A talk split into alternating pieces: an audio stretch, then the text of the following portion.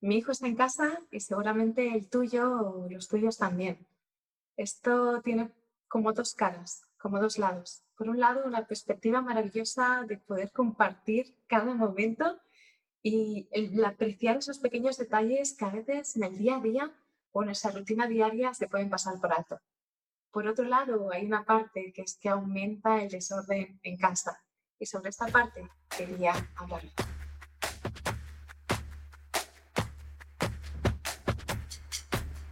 Si estás viviendo una situación de desorden en casa, desorden físico, me gustaría compartir contigo una idea.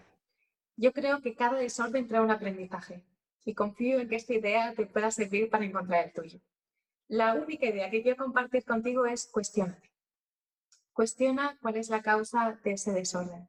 Normalmente las causas están enfocadas en tres ámbitos concretos. El primero de ellos sería el tener. Cuestiona si es un tema de tener. Quizás tienen exceso de cosas, quizás los objetos que tienen no son adecuados para la edad en la que están o sus intereses. Si he identificado que hay un exceso de juguetes, pues haré una revisión para de alguna forma compensar ese desorden y hacer que ese orden sea más sencillo. Pero no siempre es el tener, hay más opciones, porque puedes tener un número muy acotado de pertenencias, pero que estén en medio todas a la vez y que genere un desorden total.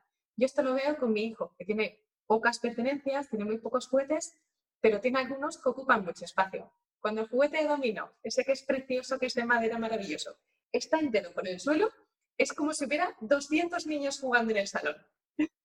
si yo tiene las pertenencias justas mi hijo y sé que no es un concepto del tener, pero veo que hay un desorden en mi espacio físico, me puedo cuestionar si quizás está vinculado al hacer. ¿Cuál sería el hacer? El hacer son los rituales de orden, son los rituales de limpieza, es el recoger cuando he jugado, es esa parte que no siempre está integrada. Y aunque hablo de juguetes y de jugar, no me refiero solamente a niños. Yo creo que esto aplica a cualquier persona, a niños en etapas más tempranas, a niños en etapas más adultas y adultos totales. A veces cuando tenemos exceso de cosas fuera, se debe a que no tenemos las rutinas de vuelta al orden.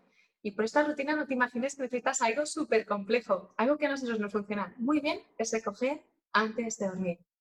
Nosotros recogemos toda la familia, la casa antes de comer y recogemos toda la familia la casa antes de dormir.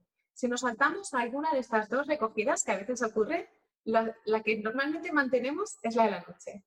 Esto cambia mucho, sobre todo a nivel interior. Cuando tú después de comer tienes que teletrabajar, no se hace de la misma forma si tu casa está recogida.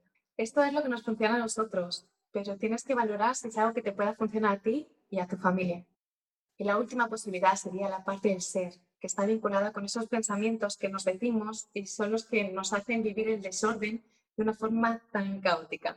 Y no me refiero a caos fuera, sino a caos dentro.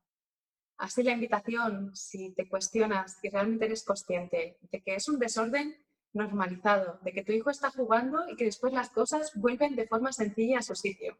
Si te cuestionas y eres consciente que realmente eres tú, que algunos días ese desorden le va bien y otros días le va fatal, es posible que necesites revisar esa parte de las creencias.